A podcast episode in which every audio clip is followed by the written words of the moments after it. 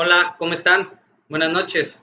Mi nombre es Daniel Nápoles y a nombre de Abogados Integrales les damos la más cordial bienvenida a una más de nuestras transmisiones. El día de hoy tenemos como tema para abordar eh, en esta entrevista eh, empresarios en tiempos del COVID-19.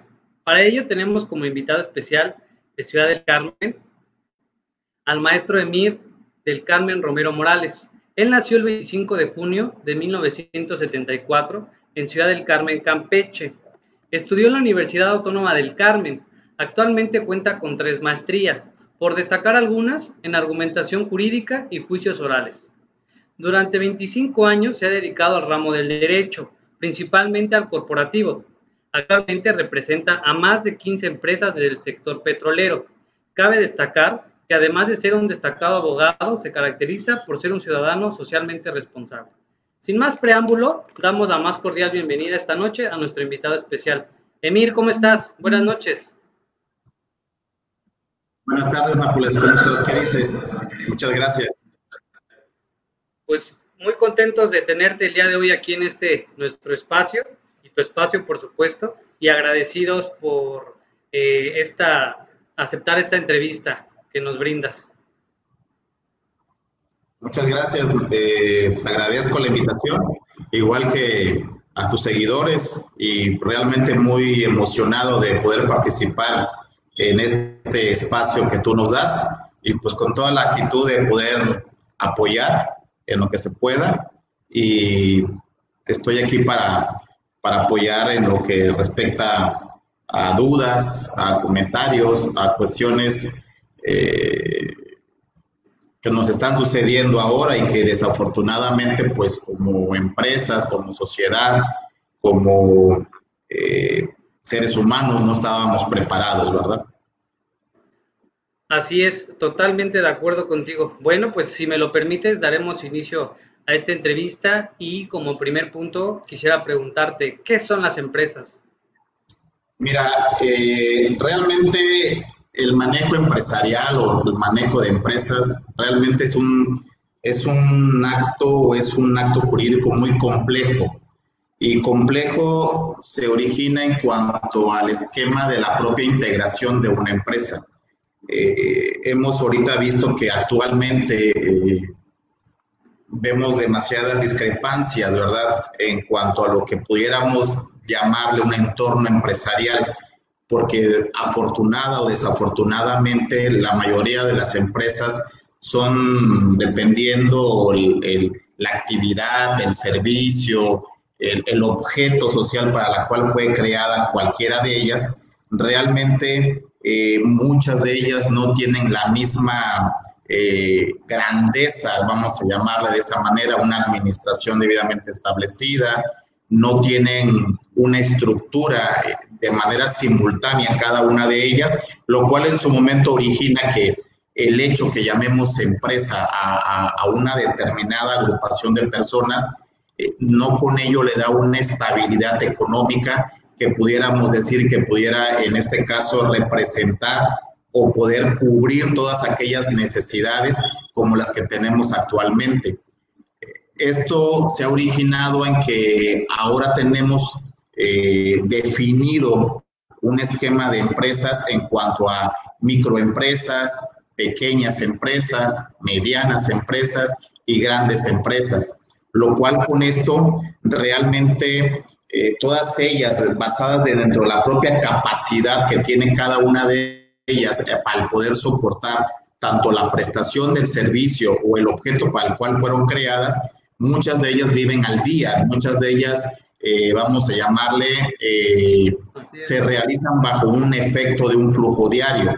Entonces, si lo vemos desde ese parámetro, eh, este, esta emergencia sanitaria que tenemos actualmente, por lo que respecta a, a que tengamos que poder sostener en un momento dado los gastos necesarios para la subsistencia de una microempresa, realmente resulta un acto heroico de esa, de esa organización. Lo mismo sucede también con una grande empresa que en un momento dado sus, eh, gastos son demasiado extensos en base a su operación, en base a su administración. Entonces tenemos que realmente una empresa como tal tiene diferentes subdivisiones y que esto a su vez realmente repercuten si estas no contienen un fondo de previsión, no contienen en su momento un esquema de protección para cualquier tipo de pandemia como la que tenemos ahora y que esto origina realmente un caos. Y este caos es donde entran todo lo que son actos jurídicos, no nada más el esquema laboral, no nada más el esquema fiscal, no nada más el esquema de aportaciones o pagos de eh, seguro social, no nada más el esquema de pago de Infonavit, sino es un contexto general de ingresos y de egresos que tendría que realizar esta microempresa, mediana empresa o grande empresa para el efecto de poder en su momento sostener a la clase trabajadora, que es lo que realmente ahora está afectando. Sabemos todos que este virus realmente no afecta a objetos, afecta a personas y una empresa se compone por personas.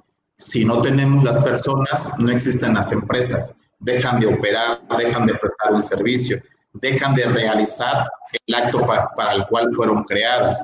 Y esto realmente repercute en un entorno social. Al repercutir en un entorno social, esto nos lleva a recaer realmente en lo que es un esquema, eh, vamos a llamarle un esquema de una crisis empresarial por la simple y sencilla razón de muchas veces de no contar con un flujo o muchas veces de no contar con un fondo para este tipo de, emergencias sanitarias como las que tenemos actualmente. Eh, como podrás ver, en la localidad, aquí en Ciudad del Carmen, hemos podido ver un sinfín de, de despidos masivos, un sinfín de rescisiones contractuales, un sinfín de circunstancias ajenas muchas veces al propio, al propio empleador, donde afortunada o desafortunadamente existen en la localidad dos tipos de actividades, que tenemos las empresas esenciales y las empresas no esenciales. Como sabrás, y es bien conocido el dominio público, eh, las empresas que se dedican a actividades no esenciales, pues bueno, tuvieron que cerrar sus puertas para seguir operando y las actividades esenciales a las que se dedican las empresas en el sistema petrolero o el sector petrolero siguieron trabajando, pero podemos ver que realmente su flota laboral está, tiene un máximo de reducción del 100% a un 40, 30, 50%, lo cual conlleva que no cubre realmente el, el, el empleador con todo el esquema operativo que pudiera realizar en base a sus contratos. Este tema que tú tocas y que realmente es el sistema empresarial, en qué circunstancia fue afectada por la enfermedad o el virus del COVID, realmente nos lleva a poder decir que ninguna empresa a nivel nacional, internacional, estaba preparada para poder soportar realmente la, la fuerza o la, o, la, o la circunstancia de impacto de una enfermedad como la que estamos enfrentando ahora. Esto realmente lleva a poder determinar que los abogados que, ahora nos dedicamos al sector corporativo, los abogados que nos dedicamos al sector mercantil, los abogados que nos dedicamos al sector laboral y que pues tenemos la posibilidad de ser actores principales bajo un esquema de asesorías, bajo un esquema de poder encontrar modalidades para poder resolver controversias que se van a originar después de o antes de, eh, de esta enfermedad, debemos tener la capacidad de la negociación, de la conciliación, de la concertación, porque esto nos va a llevar a otro nivel. Si todo lo queremos resolver mediante un tema litigioso, mediante un tema de poder decir que tenemos la razón ante actos eh, fortuitos, de actos naturales que estamos padeciendo, realmente vamos a saturar nuestro propio sistema judicial que tenemos en, en México.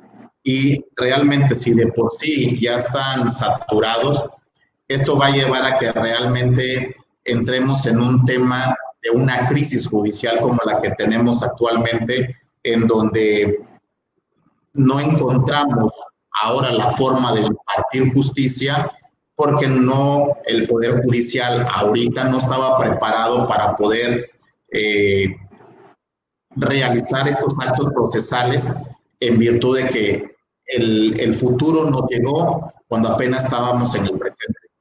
Entonces, el sector empresarial, junto con la sociedad, que es quien integra el sector empresarial, realmente vamos a enfrentar una situación de, de, una, de una estrategia que cual tenemos que resolver ambas partes. Es decir, no nada más el sistema empresarial, sino el sistema social que a su vez integra el sistema empresarial. Eh, hemos sabido que realmente existen ya microempresas, pequeñas empresas, que por la situación o las emergencias sanitarias decretadas por el propio gobierno, realmente ya tuvieron que cerrar, lo cual conlleva que esta crisis pues realmente cree un desempleo masivo o cree realmente el hecho de acabar con una actividad. Esto, esto lo comento porque el sector empresarial realmente considero y creo que no estábamos preparados para enfrentar este virus que ahora queja a la sociedad, ¿no? Así es, y de hecho coincido contigo en esa parte, ¿no? Donde lo fundamental ahorita no es buscar un tema litigioso, porque al final del día eh, el objetivo, creo, final es rescatar las fuentes de empleo, ¿no? Las fuentes de trabajo. Entonces, si no media en, el caso laboral eh, algún acuerdo entre patrones y trabajadores precisamente para no hacer tan fuerte este, este golpe de disminución de salarios, de despidos, de rescisiones, pues no va a quedar otra que las empresas cierren, ¿no? Y el objetivo creo que pues, al final, como lo comentas, pues no es ese, ¿no? Fíjate que, lo que tú y, y realmente es, es el, el punto de lanza, ¿no? las empresas se van a enfrentar no nada más a una cuestión del ámbito laboral, también se van a enfrentar a una cuestión del ámbito fiscal, se van a enfrentar a una situación del ámbito penal, se van a enfrentar a una situación de actos contractuales o incumplimientos de contratos, se van a enfrentar a unas situaciones mercantiles, falta de cumplimiento en, prestación de servicios, se van a enfrentar a un sinfín de procedimientos administrativos, de procedimientos judiciales y de procedimientos de arbitraje, por lo cual a su vez nosotros los abogados seremos una pieza fundamental, seremos los actores principales de, este, de estas controversias que se van a originar. Y aquí es donde yo invito a todos mis colegas realmente, donde el cual tenemos todos que ser participativos, todos tenemos que ser de manera eh, de tener la mentalidad de que el salvar o el poder concertar, conciliar, buscar acuerdos que en un momento dado beneficien a la parte que representan cada una de ellos, eh, vamos a poder salvar fuentes laborales, fuentes de trabajo que en un momento dado podrán beneficiar a otras familias, a otras personas y que desde un momento, este, desde un momento dado esto va a generar a que la cuestión económica, la circunstancia administrativa siga generando fuentes de empleo. Si a una empresa la ahorcamos, la matamos y realmente no buscamos la forma de proteger esa fuente laboral, no nada más es eh, un trabajador, sino que realmente esa empresa se va a enfrentar a miles o sin fines de problemas si en un momento dado no tienen una organización, no tienen una estructura jurídica, no tienen un esquema administrativo previamente establecido para este tipo de, de blindajes legales, esas pequeñas empresas, microempresas realmente van a sufrir lo que viene siendo ahora la crisis económica de un país, porque mayormente las microempresas y las pequeñas empresas es un prolongado de un 75% de lo que realmente es nuestra fuerza laboral. Entonces, eso sí tenemos que, como abogados y actores principales, tenemos que, hacerlos, que hacerlo valer. Todos sabemos realmente que muchas veces conviene mejor un buen arreglo que realmente ver que un expediente se quede por años en una institución judicial o en una institución de carácter de arbitraje. Eh, considero muy acertado ese llamado que haces precisamente a todos los colegas abogados, porque al final del día van a querer, muchos lo van a hacer, pues atacar a las empresas, ¿no? Por todos lados, como lo bien lo refieres, ¿no? En todas las materias, por incumplimiento de algún contrato, de alguna obligación, por algún tema penal, laboral, despidos. Y pues los abogados que quieran eh, aprovechar esta situación para lucrar de más, pues es algo lamentable, ¿no? Al final del día, como lo refieres, eh, los abogados somos parte importante en este, en este, en este tema, ¿no?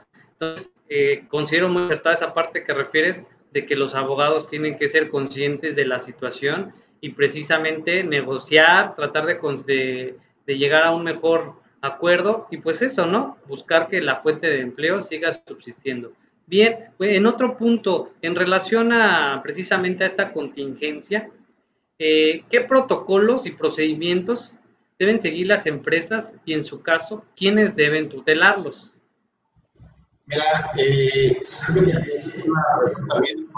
para las microempresas las pequeñas empresas eh, que realmente en su momento tienen fuente laboral en basados en, trabajadores que tengan dentro de su fuente o dentro de su organización o dentro de sus instalaciones eh, empleados. Ellos tendrán que realizar realmente un protocolo de los que norma la Secretaría de Salud de su estado. En un momento dado, por ejemplo, aquí en Carmen somos dependientes de la jurisdicción sanitaria número 3, donde el cual a su vez esta jurisdicción sanitaria eh, ha emitido ha emitido ya eh, circulares, ha emitido informes, avisos, para que todas esas pequeñas empresas, microempresas, puedan establecer sus protocolos de previsión y contingencia sobre el COVID-19. Es decir, ellos tendrán que implementar el lavado de manos, ellos tendrán que implementar la seguridad de sus trabajadores, los instrumentos, los insumos, que todos que esos trabajadores se sientan tanto física como mentalmente protegidos. Por lo tanto, a su vez, podrán ellos acudir a prisión sanitaria para efectos de que puedan otorgarles allá una implementación, un protocolo que ellos podrán en su momento desarrollar de manera específica, realmente no es tan tedioso, realmente no es tan, tan complicado poder realizar esos protocolos, donde el cual ellos tendrán que establecer en su momento todo lo que es eh, la forma de poder llevar a cabo esa prevención sanitaria. A su vez, en su momento, esta, esta sanitaria es dependiente de la Secretaría de Salud del Gobierno del Estado de Campeche.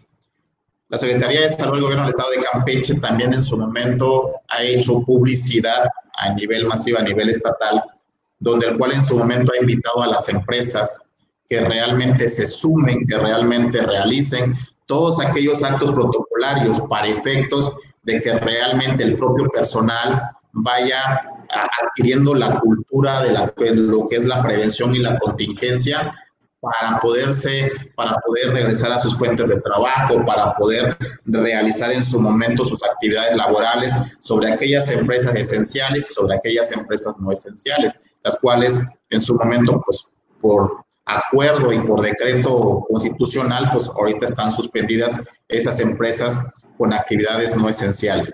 Entonces tendrán que realizar ellos sus protocolos, realmente no es una situación complicada, realmente pues ellos mismos pueden acudir a esas dependencias, como repito, y realmente realizar un esquema protocolario, realizar eh, sus señalamientos, ver si sus trabajadores tienen eh, la, la, distancia, si tienen la separación para poder realizar sus actividades, ver si realmente cuentan con sus equipos, qué tipo de equipos son lo que van a realizar, de qué manera los van a utilizar y toda esa prevención que estamos realizando realmente en la, en la cuestión sanitaria de aquí de Ciudad del Carmen o en la Secretaría de Salud por parte del gobierno del Estado, realmente las personas quienes están ahí realmente son muy amables, los, los, los, la información es gratuita, eh, realmente ese tipo de, de, de, contingencia realmente es, es de carácter social,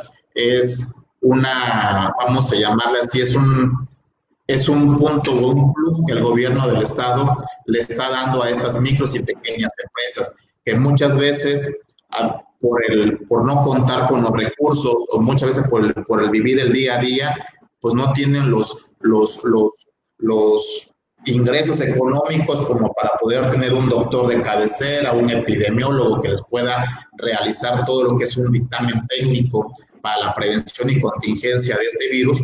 Y realmente, pues bueno, eh, esto le va a servir a estas pequeñas empresas para efecto de no violentar la ley. Y la ley en su momento la van a tener que eh, cumplir al, momento de esto, al momento de realizar y elaborar estos protocolos de manera, de manera adecuada, de manera, de manera instituida por parte de estas dependencias. ¿Por qué? Porque la Secretaría de Trabajo y Previsión Social en su momento va a comenzar a, hacer sus inspecciones y dentro de las inspecciones eh, patronales que pueden realizar estas dependencias, pues ellos van a comenzar en su momento a tocar lo que es la prevención y contingencia de estos trabajadores para el esquema en su momento de como empleador, ¿qué le estamos garantizando al trabajador para evitar el contagio, para evitar, para ponerlo en un riesgo y para un posible desenlace en caso de que se llegasen a contagiar? Y entonces aquí es donde estas, estas microempresas tendrán que realizar estos protocolos para efecto de no caer en algún hecho delictuoso que la, la ley pueda determinar en un asunto penal por algún tema que se pudiera equiparar a una tentativa de homicidio o en un momento determinado a un homicidio. Entonces, eh, sí es una cuestión que yo invitaría a, a los microempresarios, a, los, a, los, a las empresas este, medianas que si no cuentan con una asesoría jurídica, pues realmente que recurran con su abogado de cabecera, con su abogado que en su momento puede realizar la gestión, ir ante las dependencias gubernamentales para empezarse a hacer llegar de la información que en su momento la Secretaría de Trabajo y Previsión Social va a comenzar a, a revisar, va a comenzar a buscar como empresa segura, así también como evitar también las sanciones económicas que nos puede poner la COPISCLAN, eh, en el estado de Campeche así le llamamos, para efecto de evitar alguna sanción administrativa en base a un procedimiento administrativo que nos pudieran fincar. Entonces, eh, el llamado es para efectos de que si no cuentan con los recursos económicos, con, con, las cuestiones, bueno, pueden acercarse a esas dependencias, pueden realizar eh, este, sus prevenciones en base a, a, lo que esas dependencias les vayan diciendo, o en su caso, si tienen un abogado de cabecera, tienen un doctor epidemiólogo que en su momento le pueda realizar esos protocolos, esos protocolos deberán estar tutelados, sustentados por estas dependencias que yo acabo de manifestar. No existe otra dependencia a nivel Estado que en su momento pueda avalar esos protocolos todo protocolo debe ser avalado o bien por jurisdicción sanitaria aquí en la localidad o a su vez a nivel estatal en su momento por la Secretaría de Salud del Gobierno del Estado. ¿sí? Con independencia, realmente que esos protocolos pudieran ser mejores de los lineamientos que pudiera pedir la Secretaría de Salud. Es, es realmente, esto va a servir o es realmente un, un esquema de seguridad para efecto del, del, empleado, que se sienta seguro, que sienta que su empleador realmente está cumpliendo con todas las normas de una prevención, de una contingencia y que está dándole todos aquellos insumos para que pueda realizar la actividad para la cual se le contrató. Bien, Emir, nos has comentado uh, una serie de procedimientos administrativos, laborales y operativos en los cuales las empresas pues deben de de, cumplir cabalmente, ¿no? También nos mencionabas eh, alguna una facultad de la Secretaría de Trabajo y Previsión Social es llevar a cabo inspecciones. Además de estas inspecciones, ¿qué otras facultades tienen la Secretaría de Trabajo y Previsión Social, la Secretaría de Salud y el Seguro Social precisamente en una empresa por este tema del COVID-19?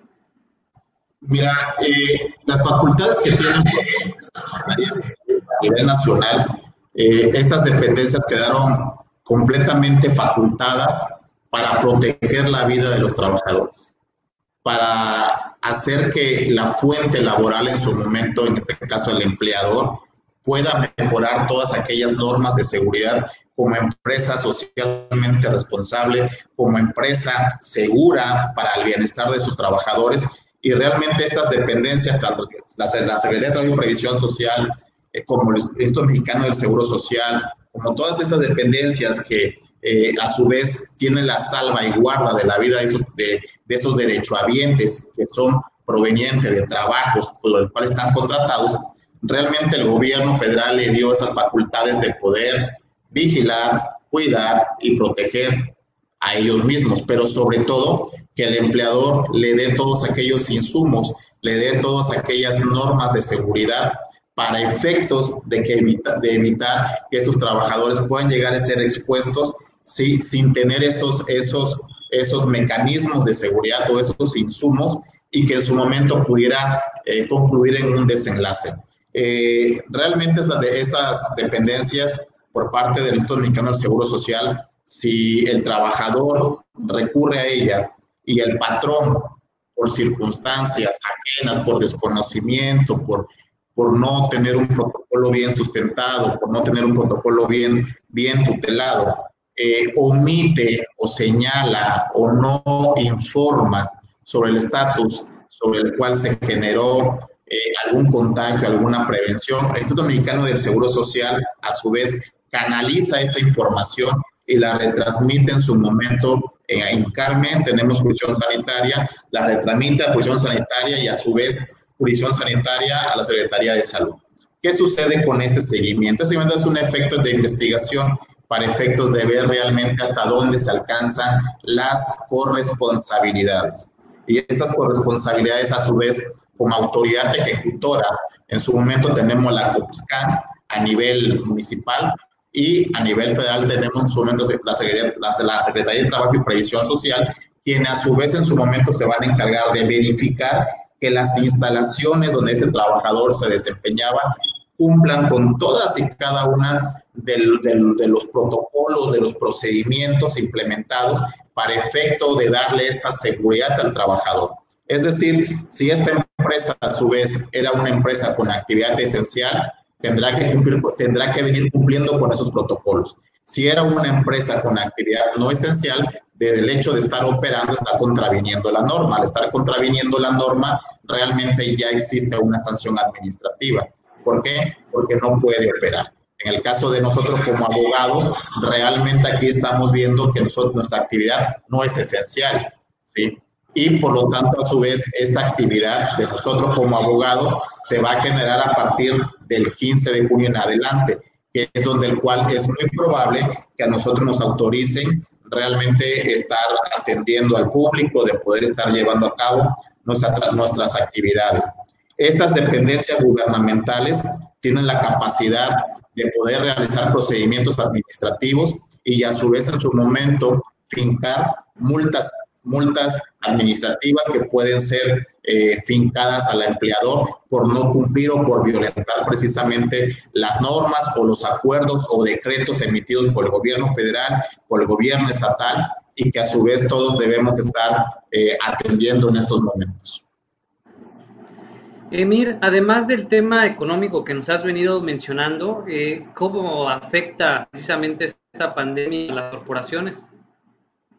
Mira, eh, realmente, eh, si lo vemos muy detenidamente, afecta realmente a la sociedad. Y la sociedad, como ya lo he dicho, dependemos o somos inmersos o estamos inmersos en lo que respecta al mundo empresarial. Estamos inmersos a lo que respecta a la iniciativa privada. Estamos inmersos muchas veces a depender de lo que le suceda a, estas empresas. Eh, la economía mayormente se viene rigiendo por, por todos esos esquemas empresariales. ¿A dónde afecta? Afecta realmente que si a estas empresas les va mal, nos va mal a los trabajadores, nos va mal a todos aquellos que expendemos un servicio, a todos aquellos que dependemos de alguna manera directa o indirecta para efectos en su momento de que la economía siga fluctuando y que la economía siga generando.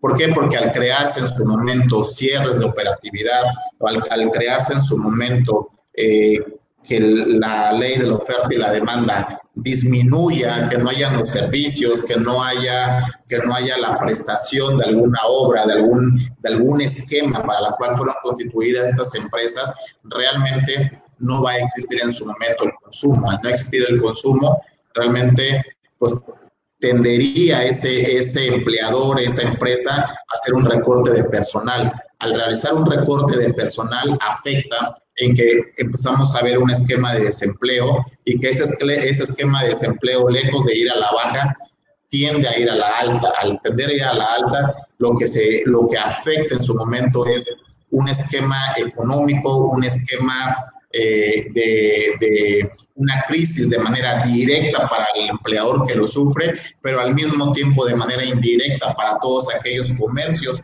que a su vez, eh, a su vez generan un servicio por el consumo de ese trabajador que a su vez era empleado por una empresa.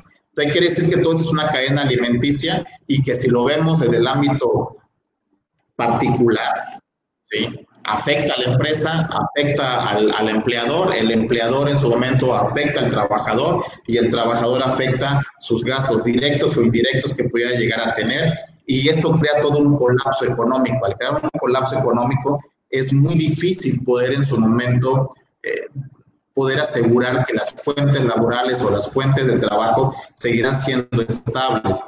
Eh, eh, en nuestro caso como abogados, eh, postulantes, como abogados que dependemos o prestamos servicios, a nosotros nos afecta demasiado porque el hecho de haber, de, haber desempleo, de haber eh, este, gente que realmente deja de percibir nuestros servicios, realmente eh, también a nosotros nos afecta con nuestros proveedores, con nuestros prestadores de servicio y que muchas veces esto va generando toda una cadena alimenticia.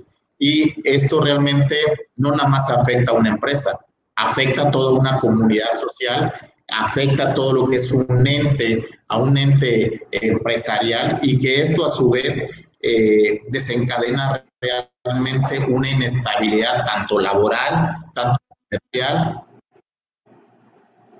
tanto de servicios, como a su vez en su momento en el sector a nivel, al nivel eh, eh, gobierno, porque pues también dejan de contribuir al beneficio del gobierno y en este caso al dejar de contribuir al beneficio del gobierno eh, afecta las aportaciones al seguro social, afecta las aportaciones al Infonavit y si vemos es realmente un esquema de dimensiones sin precedentes el hecho de que exista una crisis y que afecte el sector. Así es. Y bueno, en este sentido, ¿qué se recomienda a las empresas realizar para la contingencia eh, del COVID-19 o de esta pandemia? Mira, eh, realmente como recomendación pudiéramos establecer que las empresas tienen que traer un fondo y ese fondo debe ser un fondo intocable, debe ser un fondo donde esta empresa al, pueda llegar a sustituir o pueda subsistir, vamos a llamarle así, pueda subsistir con toda su fuente de plantilla laboral para enfrentar cualquier tipo de pandemia. Desafortunadamente, como repito, eh, al inicio de que comenzamos esta, esta entrevista, eh, no tenemos empresas completamente sólidas. A lo mejor las grandes empresas para así soportar su plantilla laboral. Pero una mediana empresa realmente es muy complicado que tenga un fondo para este tipo de, de, previsiones. ¿Por qué? Porque realmente a veces eh, el déficit que, que traen eh, en cuanto al, al ingreso económico, su población laboral es mucho mayor a lo que ellos pudieran en su momento soportar. Es decir, viven al día a día.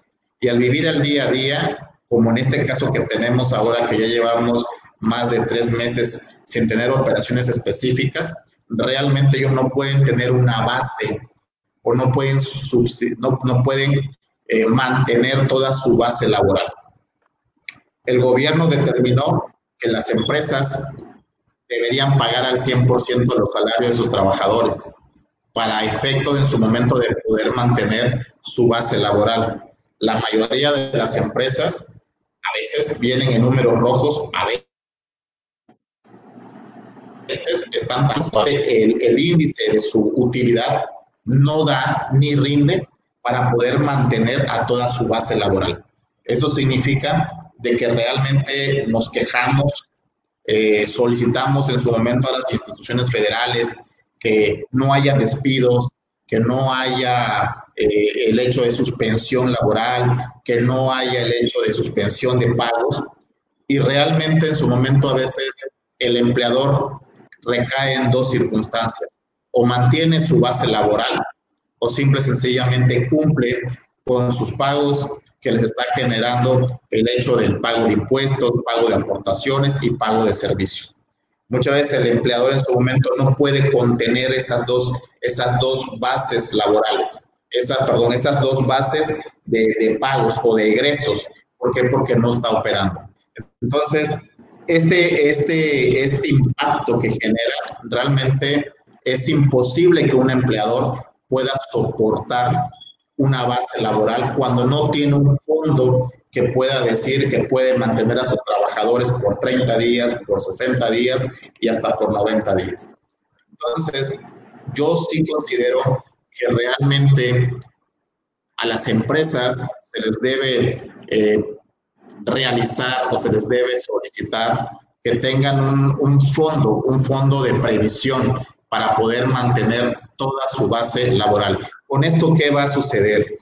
Esto va a suceder que las empresas sean más ordenadas, sean más esquematizadas en el aspecto de la contratación de sus empleados. ¿Por qué? Porque realmente no puedes contratar más de lo que no puedes pagar. Entonces, esto realmente va a generar un efecto. Ahora bien, si estos esquemas o no aprendemos de estas circunstancias y no establecemos esquemas, esto seguirá sucediendo. Las cuotas de conciliación se, seguirán abarrotando por la simple y sencilla razón de que no tenemos esquemas de previsiones. Eh, aquí es donde tendrán que venir reformas, tendrán que venir en su momento estructuras jurídicas, donde cual yo repito, los abogados seremos ahí parte fundamental para realizar todos aquellos ajustes que pudiéramos ver de qué manera eh, estas, estas contingencias sanitarias o emergencias sanitarias como las determinó actualmente el gobierno, realmente no afecten en un, en una, en una, en un desempleo masivo, en una suspensión de pago, en que las instituciones encargadas de impartir justicia laboral no cierren, y si cierran, pues los medios electrónicos tendrán que ser utilizables para efectos de que el trabajo que ahorita se, está acumulando y que si llegan a, reaperturar a partir del primero de junio, va a ser un caos jurídico todo lo que va a suceder. ¿Por qué? Porque ahorita, a como está la circunstancia, los, los, los términos están suspendidos, todo el mundo va a querer a demandar, todo el mundo va a querer en su momento interponer demandas laborales por recesión, por, por, por terminación de contrato, por suspensión de pago, por despidos este, injustificados. Realmente considero que, que esto va, va, a colapsar los entes eh, jurisdiccionales. En efecto, Emil, coincido contigo en esa parte por el hecho de que el sistema de por sí, bueno, propiamente justicia laboral está saturado y ahora con, con esta contingencia pues es incontable el número de despidos, rescisiones, retenciones de pago y demás cuestiones hacia los trabajadores, lo van a saturar más. Y, pues bueno, nos has mencionado también cómo ha afectado esta pandemia a, las empresas, a las corporaciones, nos has dado algunas recomendaciones y has sido muy puntual en señalar cuáles son esas obligaciones que deben llevar a cabo precisamente estas corporaciones. Finalmente quisiera preguntarte, ¿qué normas rigen precisamente a las corporaciones, a las empresas? Mira, esa es una, es una pregunta muy importante. Eh, ahorita si lo vemos en el sentido del ámbito laboral, lo que es la fuente de trabajo, eh, para el trabajador realmente tenemos que... Ahorita es la Secretaría de Trabajo y Previsión Social, ¿sí? jurisdicción sanitaria, que es, la, que es en su momento la que ahorita va a visualizar que tengamos protocolos, que tengamos todos aquellos implementos para poder regresar a un trabajo seguro. Eh, en su momento la COBRESCAN, que también tendremos que ver que tengamos que cumplir con requisitos que nos van a, a normar o que nos van a realizar. Eh, en caso, en su momento, lo que ya sabemos todos, en caso de inconformidades, pues sabemos que tendríamos que eh, también dejarnos normar por la ley del trabajo. ese es en cuanto al esquema del ámbito laboral para los trabajadores. En cuanto al ámbito en su momento administrativo, pues serán las misceláneas fiscales, serán en su momento las reformas que se están originando ahora con todo lo que es el esquema del COVID, serán en su momento los cumplimientos, los compliance internacionales de las empresas que tendrán que ver en qué va a beneficiar y aplicar para efecto en su momento esos cumplimientos transnacionales también en su momento aplicará para las empresas el hecho de las reformas que se puedan generar en base a las leyes mercantiles, a las leyes civiles, eh, eh, en su momento a, esquemas de tratados internacionales que tendrán que ver en qué les va a beneficiar ahora o en qué les va a perjudicar para poder adaptar todos sus acuerdos, sus contratos. Por lo tanto, eh, yo convoco a la mayoría de nuestros colegas y amigos de que Realmente para nosotros viene un trabajo arduo. Para el que maneja mercantil, pues tendrá que establecer sus contratos mercantiles, también tendrá que establecer en su momento clausulados, porque pues pareciera ser que este es el inicio de, un, de una pandemia que se, para todo lo que hace presumir es que no va a ser la única, sino que hace presumir que va a venir más y debemos estar preparados para ello. En materia laboral va a suceder exactamente lo mismo.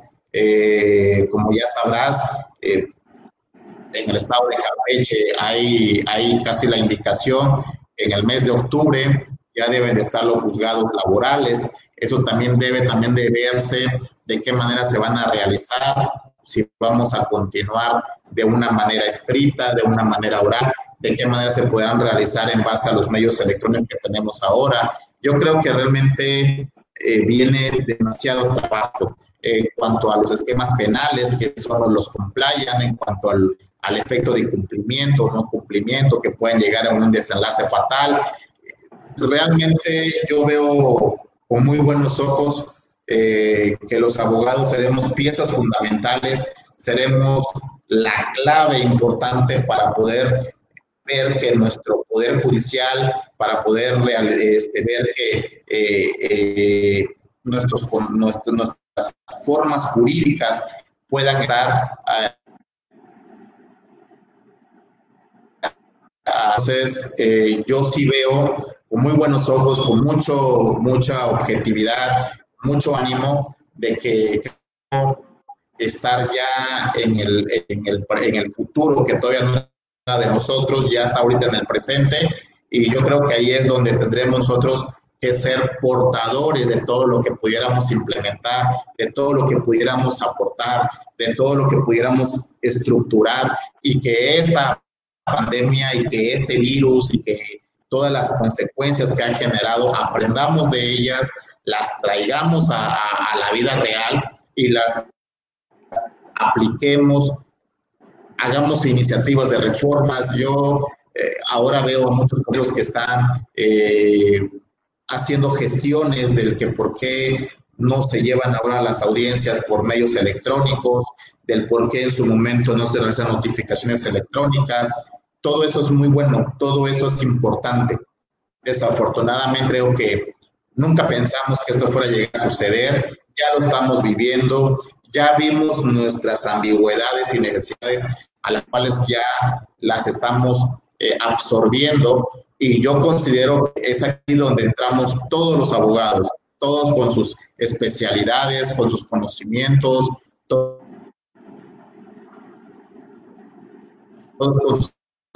para, para efecto de llevarla a nuestros, a nuestros diputados, a nuestros congresos de nuestros estados, el hecho de decir que tenemos que estar ahora preparados para una probable o segunda pandemia que se pudiera originar y que no nos vuelva a suceder lo que ahorita nos está pasando.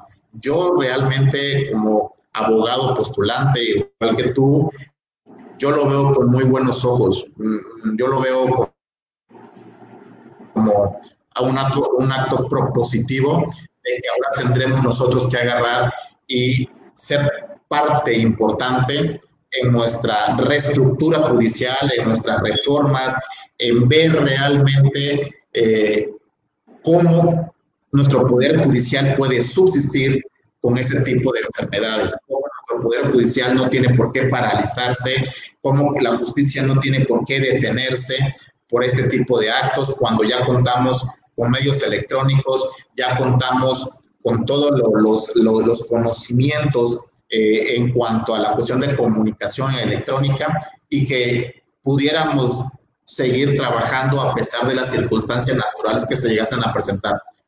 Y yo siempre lo he dicho y lo sigo sosteniendo, tendremos que empezar a vivir, tendremos que empezar a convivir con este virus, con, con estas circunstancias que nos están pasando, pero basados todo con los insumos, con los elementos de protección, tenemos que aplicar nuestros protocolos hasta en nuestras casas, tenemos que aplicar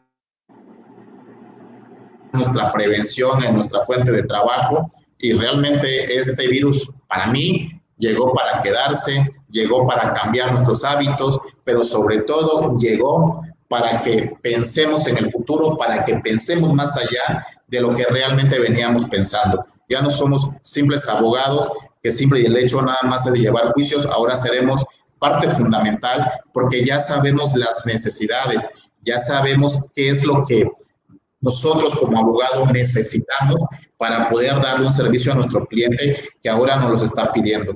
Entonces, tenemos empleadores que quieren pagar, tenemos trabajadores que quieren cobrar y a veces no se, encuentran, no se encuentran con las dependencias o las formas para poder llegar a una conclusión por la simple y sencilla razón de que nuestros tribunales, nuestros, nuestras dependencias no estaban preparadas para ese tipo de circunstancias. Lo mismo que los abogados, tendremos que empezar a empujar, tendremos que empezar a buscar y hacer que, nuestro, que nuestros legisladores piensen que realmente el futuro nos alcanzó y que tenemos que ver la forma de qué manera pudiéramos eh, no dejarnos eh, este, no, no dejarnos, no, no pararnos, no parar la impartición de justicia por el simple hecho de no haber pensado más a futuro.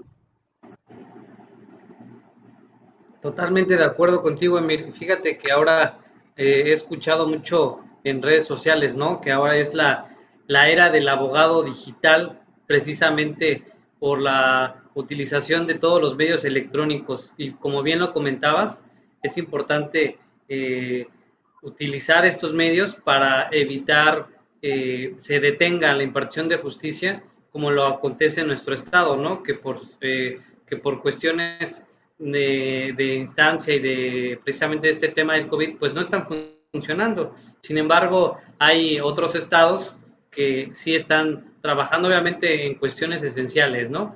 Pero sí lo están haciendo de manera remota y pues bueno, creo que es un modelo a seguir por parte de, precisamente de nuestro estado, ¿no? Pues bien, eh, si me lo permite, nos hicieron llegar algunas preguntas eh, vía inbox a, nuestra página y pues me gustaría que nos ayudaras a responderlas. Sí, adelante, con mucho gusto. Eh, la primera pregunta que nos hacen es la siguiente. ¿Es recomendable que todas las empresas ingresen o inicien la, la autoevaluación ante el precisamente ante esta contingencia? Mira, realmente hay trabajadores que están, si están afiliados ante Seguro Social, realmente las empresas tienen que llevar a estos trabajadores, los tienen que mandar a, su a, la dependencia del Seguro Social que les toca. Si el Seguro Social a su vez los encuentra eh, con, en grado de que sí presentan el virus o en grado de que en su momento están en una etapa de sospecha, el mismo Seguro Social es quien da aviso a jurisdicción sanitaria, pero el propio empleador también tiene que dar aviso en su momento a jurisdicción sanitaria y tiene que darle el seguimiento clínico a ese trabajador. Si bien es cierto, eh, tenemos una ley de protección de datos a nivel general para efectos en su momento de no, de no eh, dar información de estos trabajadores. También lo cierto es que en base de una emergencia o de una eh, situación sanitaria emitida por el gobierno, eh, realmente eh, esa excepción queda en su momento facultado por el propio empleador para efecto de reportar. Única y exclusivamente nada más reportar. ¿Por qué? Porque quien reporta y quien está obligado a reportar a dicha dependencia estatal es el Seguro Social nada más. Entonces, si el trabajador a su vez no cotiza o no es dependiente del seguro social, el trabajador tendrá que acudir al, centro de salud o, al centro de salud o a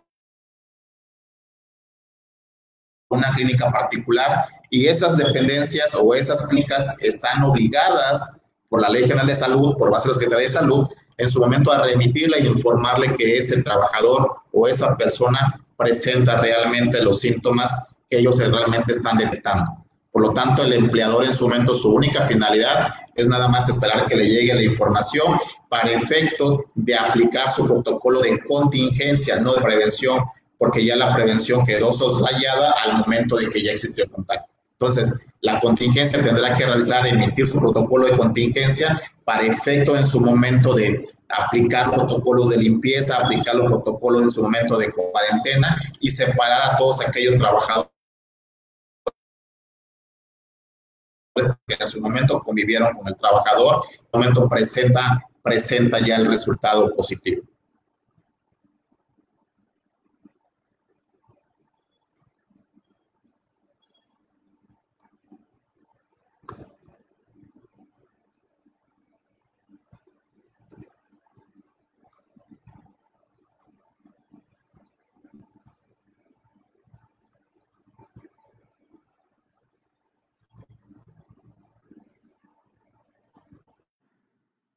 Eh, creo que tenía un problema con, mi micrófono. Eh, repito la pregunta, perdón.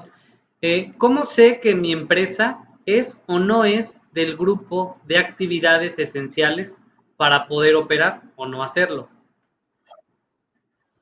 Mira, el gobierno emitió un decreto donde el cual en su momento establecía todo lo que son las empresas esenciales y no esenciales. El decreto salió el 30 de marzo, ¿sí? Donde el cual a, su vez establecía cuáles empresas podían seguir operando. Nosotros realmente aquí en, el, aquí en la localidad, todas las dependencias o todas las empresas que le prestan servicios del ámbito petrolero a Pemex realmente, pues bueno, eran, fueron catalogadas como empresas esenciales. ¿Por qué? Porque se origina en base al sistema del petróleo, ¿sí? Pero todas aquellas empresas no esenciales como era el comercio local, el comercio en su momento que una estética, un, despacho de contadores, un despacho de abogados, son actividades que el gobierno determinó como empresas no esenciales. Entonces, ahí viene el catálogo en, ese decreto donde el cual establece qué empresas pueden seguir operando por la necesidad de la operación, por la necesidad de la economía del país y para efecto en su momento de poder establecer todas aquellas, todas aquellas actividades operacionales para efecto de no perjudicar la, la, eh, la producción interna de un país. En este caso es México. Gracias, Emir. Otra pregunta que, que, nos hacen llegar aquí es la siguiente. ¿Qué equipo de protección debo brindar a mis trabajadores para poder iniciar como empresa esencial? Yo estaba incompleta como para poder iniciar operaciones como empresa esencial. Mira, si eres una empresa esencial, ya debes de tener ya, desde el momento en que se decretó la emergencia sanitaria, tú ya debes de tener tu protocolo para efecto en su momento de dar la atención y de dar la seguridad a tus trabajadores, para evitar un probable esquema de contagio. Desde el momento en que se decretó la emergencia sanitaria.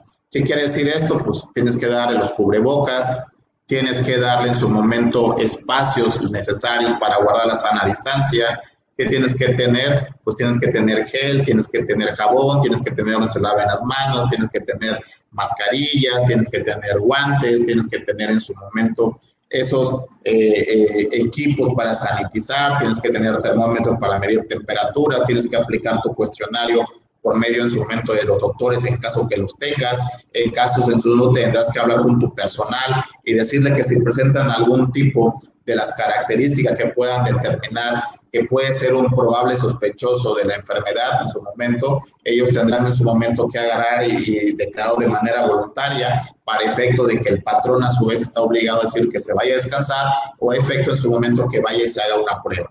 Todo esto realmente lo puede hacer si el trabajador está, es perteneciente al Seguro Social, pues se lo hacen en el Seguro Social, si no en la Secretaría de Salud.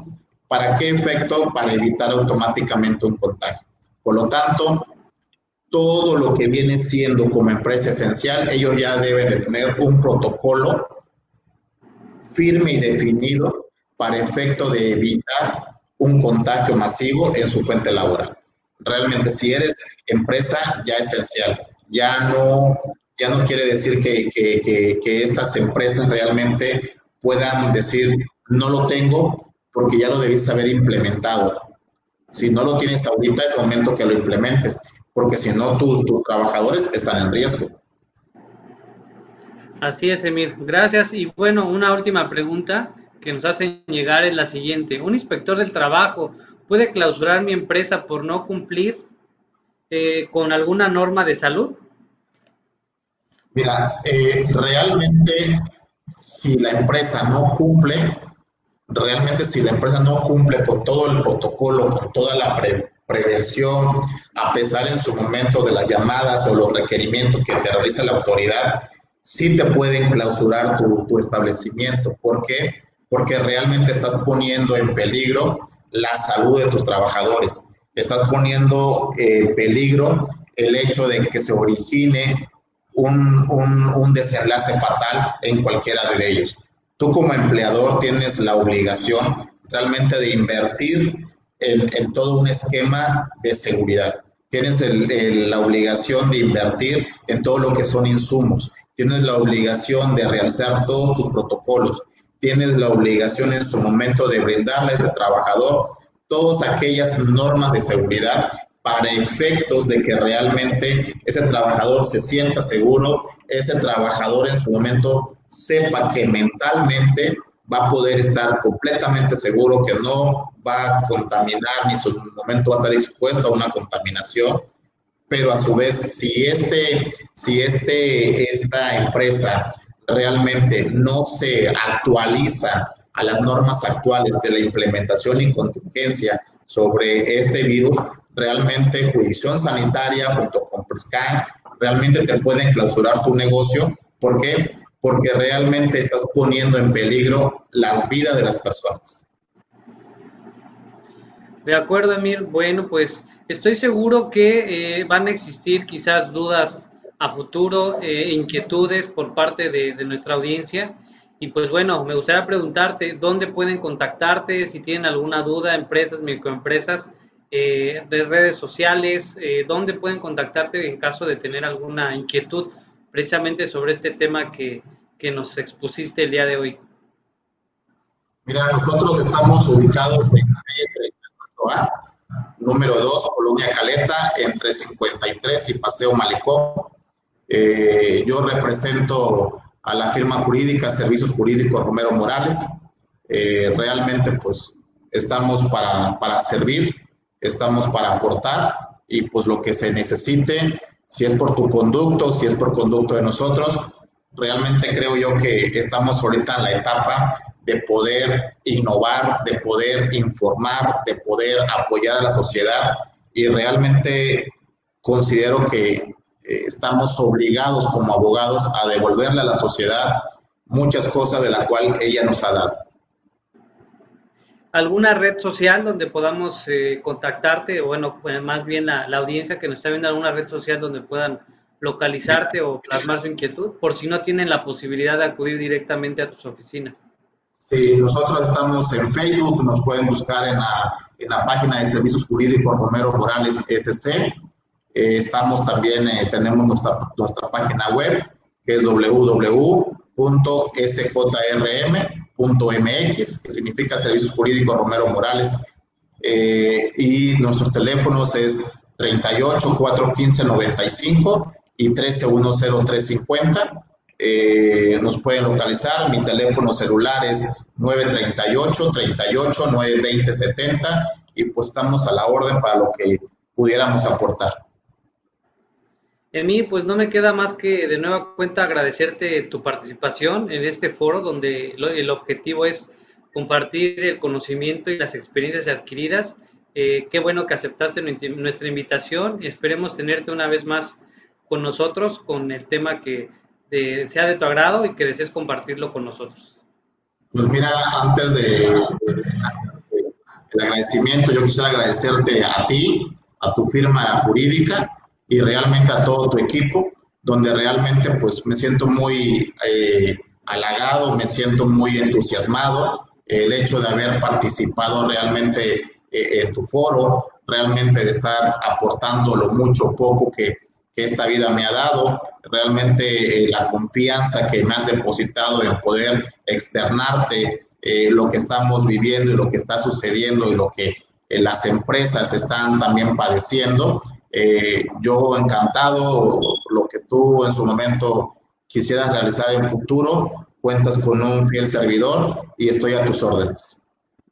Muchas gracias, Emil. Bueno, pues eh, nos estamos viendo en, en la próxima. Te agradezco. Que pases buenas noches.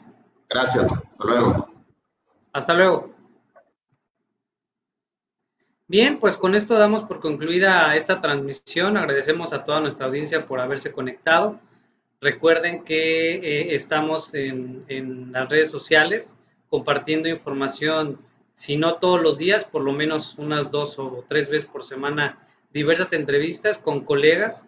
Y si alguien de ustedes que está viendo esta transmisión desea compartir eh, experiencias o conocimientos precisamente sobre temas relevantes y técnicos, eh, quizás de litigio, pueden hacerlo, inscribirnos, perdón, escribirnos a, a nuestra red social, en este caso al Facebook.